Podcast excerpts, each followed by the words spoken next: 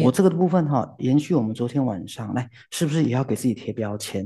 嗯嗯，对，我们现在就是给自己贴标签，来，你就是什么英雄式的自己。好，英雄式的自己就是可以克服困难，创造奇迹。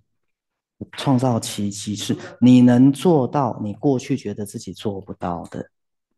来，英雄式的自己，徐师再讲一遍，他可以创造出最好的实相，他可以拥有最好的健康，他可以吸引你觉得不可思议的人生。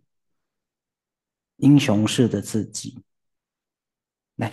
我想，英雄式的自己就从我女儿生病的时候，我女儿是因为她呃，也应该先想我自己吧。我跟我跟我先生的婚姻并不是十分愉快，因为呃，我先生来自一个很传统的家庭，所以我为了要当一个好媳妇，我一直压抑自己，所以我女儿就生病。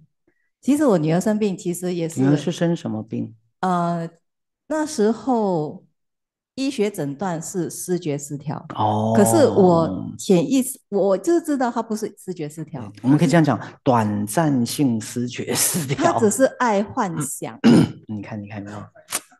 对他只是进入幻想，然后脱离现实，有没有？那其实就是视觉失调嘛。对，其实就是一样的意思，但是我们就你看换个名词，就觉得好多了。他只是爱幻想，然后脱离现实感。对啊，对他那时候，他其实其实呃，我的感觉是他想要帮妈妈，他知道妈妈不开心，所以那时候他，而且他也没有这么快想要进入社会，这是他自己讲的哦。那时候他十六岁，那。十六岁老学校的老师就说：“哦，你十六岁过后你要做什么？要做什么？做什么？”哦，所以他那时候他还不想要这么早面对现实，他很害怕，对他很害怕，所以他过后呢就生发病了，对，发病了，十六岁就发病，对，十六岁岁就发病了。那过后真的他一发病，整个家庭就垮了嘛，对不对啊？所以我跟我先生就我就开始发觉，其实是。很多原因都是因为我一直在压抑自己的情绪，很多时候我不，其实我还没有准备好要当人家的媳妇，我还没有准备好要当当人家的妈妈，所以当那时候他生病的时候，我就重新的去看待我和我先生的好，比如说我再问一下大家哈，一般而言，大家会不会觉得童年跟青少年基本是快乐的，那成年的生活基本是辛苦的？一般而言，对不对？就是这个意思。所以为什么视觉失调常常都是在要变成年人的时候发病？因为他不想当成年人，他不想当长大，他不想面对现实。所以之前徐师跟他大家讲过，所有的成年人都是不容易的。你看，我们多怀念以前小朋友都不用承担呢，也不用负责啊。好，所以我们在讲到那个不用负责的人生，不用面对现实的人生，每天只需要幻想的人生是多好。好，所以说，如果你们犯了什么错，你们犯的错误就是让这个孩子觉得长大之后的人生是他想要逃避的。好，那所以你就要回来检讨你自己，你觉得人生快乐吗？还是大部分都是责任跟压力，就是因为我从小就觉得人生不快乐。对，长大之后是不是大部分是责任跟压力？对，来跟我讲一遍，长大之后大部分是责任跟压力。长大过后，大部分是责任和压力。好，对，所以地球虽然是一个训练系统，但是各位来，学师跟大家讲哦，从今天开始，你们每一个人都要第一个相信我的能力，应付成年人的生活是足够的。对，第二个，我要开始每一件事都要觉得是轻松、快乐、喜悦的。对。你要每件事都要觉得是轻松、快乐、喜悦的，好，你们的人生才会不一样。因为我们大部分的痛苦是第一个，我们觉得自己能力不够；第二个，我们觉得人生有很多的责任、压力跟要做到的，有没有？对，那再来，我们又觉得，哦，万一你自己没做到怎么办？所以先告诉大家，你都要觉得英雄式的你，应付什么都绰绰有余。这就是英雄式的自己。我的能力是 OK 的，我应付起来是 OK 的。你先要有这个什么自信心，好，然后对未来充满希望，然后每天都要觉得怎么样有正向的思考，还有就是通常觉得很开心。来跟我讲开心，开心，是啊，来各位。这就是赛斯心法的学习，好，绝对不是长大之后，你看那张脸有没有？啊，妈妈、太太、女儿、媳妇，每天就是责任跟压力，就是你怎么样都不觉得自己可以开心。对呀，所以女儿就生病了，因为女儿就不想长大，所以女儿代表了你不想长大、不想承担、不想负责的自己。我觉得你也是。她只是没有变精神病，她变腰椎滑脱。各位听懂我意思？她其实应该也很怀念。各位，你想想看，如果从小又很悲观的人，那长大之后又要承担责任跟压力，你觉得他愿意不愿意？如果说我们小时候父母都很都很爱我们，那都很都在充满爱跟鼓励、陪伴、支持下长大，你说长大之后还愿意承担责任跟压力，我觉得还说得过去哦。可是如果从小我就缺爱，从小就没有被陪伴，从小我都无感觉人生寡寡后，长大还要我承担，还要我负责，我这讨个派气，听懂了吗？所以为什么小时候家庭很温暖，都得到很多足够的关心，长大他就比较有抗压性，有没有？那有些同学，我小时候就没有这么快乐，我小时候就不觉得，我长大我还要这样，嗯嗯，怎么会愿意嘛？各位就是从小就是比较悲观的人，可我都是这么悲观的。你长大之后还接触人生是苦，你会愿意吗？然后说人生这么苦，你要活很久吗？各位，你自找罪受哦，对不对？赶快回天国嘛，对不对？赶快回天国嘛，对。所以各位这样知道了没有？好，所以学士一定要跟各位讲，第一第一个，你们一定要把那个英雄式的自己怎么样？打开第二个，每件事其实都没有那么难，学习成长就好了，不会就在学习跟成长，那真的做不到就算了，可是要带着什么？开心，然后遇到困难就去面对，就去面对，对呀，来继续说，嗯，小时候为什么不开心呢？因为。嗯，在一个重男轻女的家庭，而且我又是我又是家里最小的，对，我是奶奶跟妈妈中间的夹心饼干，因为妈妈为了要呃生活嘛，就出去工作，那我是奶奶带大的，奶奶跟妈妈两个之间有婆媳关系，那我从小到大我就，所以你是在奶奶那边还是妈妈那边？对，我就变成了夹心饼干，我两边。都要去讨好，那我自己的感觉呢？没有人，没有人感觉到我的感觉啊。对，那如果是这样，还要长大，还要承担责任，不想了，不想干了。对，对，不想干了。所以那时候就女，所以女儿就是这样啊，她直接就就疯掉了。对啊，对啊，就这样。那她疯掉就不用承担责任的。对，对啊。所以后来，嗯，怎么说英雄式的自己呢？那时候我。我有个不认命吧，我就想，女女儿生病一定有什么原因，就是一个直觉吧，一个直觉，女儿生病一定有一个什么原因。那时候我就去找嘛，我就去 Google，然后就看到许医师的演讲。那时候我女儿有进去过医院被诊断，他们说她视觉失调，可是。医生没有办法说服我，他是视觉失调，真的没有办法。我要知道，可是他们不让我知道，他们只是很很随便这样带过。他有这样这样这样，他说他有这样的现象，说是啊是啊。我其实在问医生，他发生了什么事，可是他们没有办法告诉我。因为精神医学只能就现象直接告诉你诊断，他没办法跟你解释为什么。对呀，因为医学本来就是看现象下诊断。他只会跟你讲一个医学的大概，他没有办法救你这个人，跟你让你真的打从内心让你知道为什么你得癌症。对，对啊，它是一个客观的方式套在你身上，嗯，就是这样子，就是我们的医学啊。那所以那时候就好像医学就为我女儿贴了个标签，对呀。可是他没有告诉我为什么他会没有错啊，所以我就很不甘心。哎，没有错，我很不甘心，我就想，我就告诉我自己。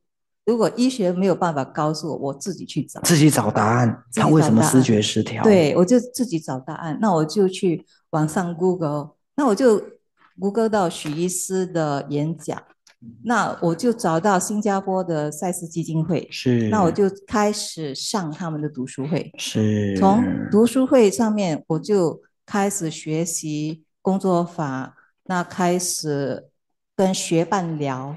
是，一直聊，一直聊，那接着就一直学习，到我了解了为什么女儿这样的时候，我就从自己开始学习，从自己开始学习。那我也尝试跟女儿讲，呃，我尝试跟女儿忏悔了。有时候小时候，她小时候我对她一些呃所谓的过分也好，对或者严格也好，那有一点我其实我觉得我做的。最棒的是，我告诉女儿说，其实她这个不是病。哇，来给这个同学鼓掌一下。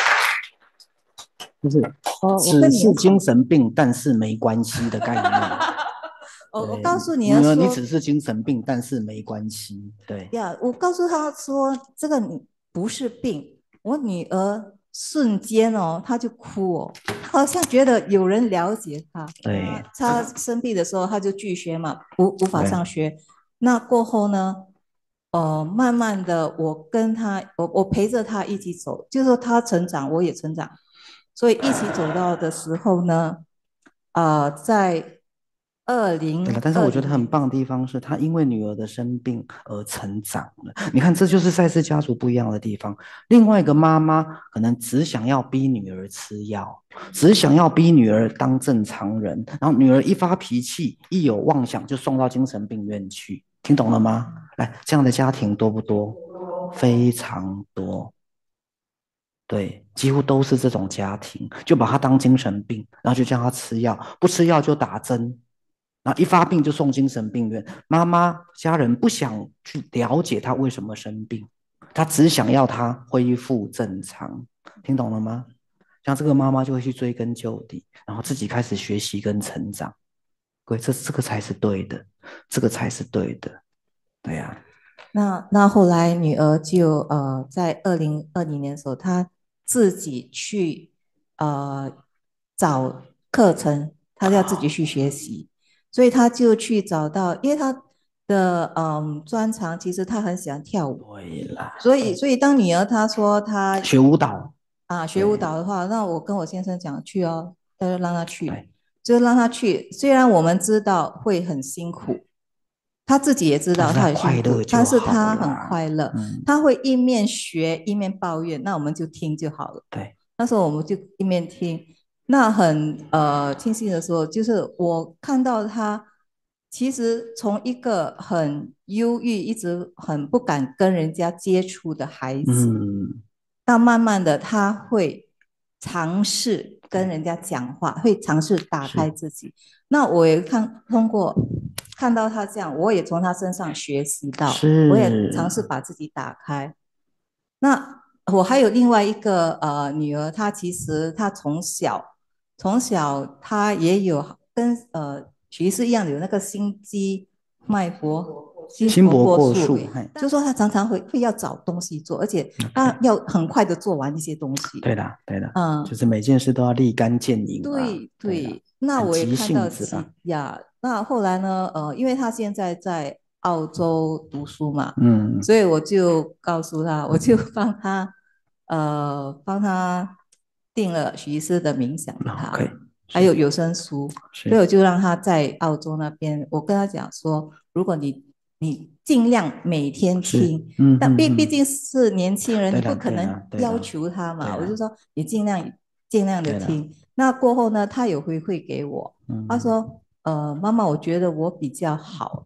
我说你怎么比较好呢？他说我现在我的思路会比较好，他想东西会比较清楚。不然以前他常常想不到，他就会焦虑，想不到他就焦虑。那我就讲，那很好啊。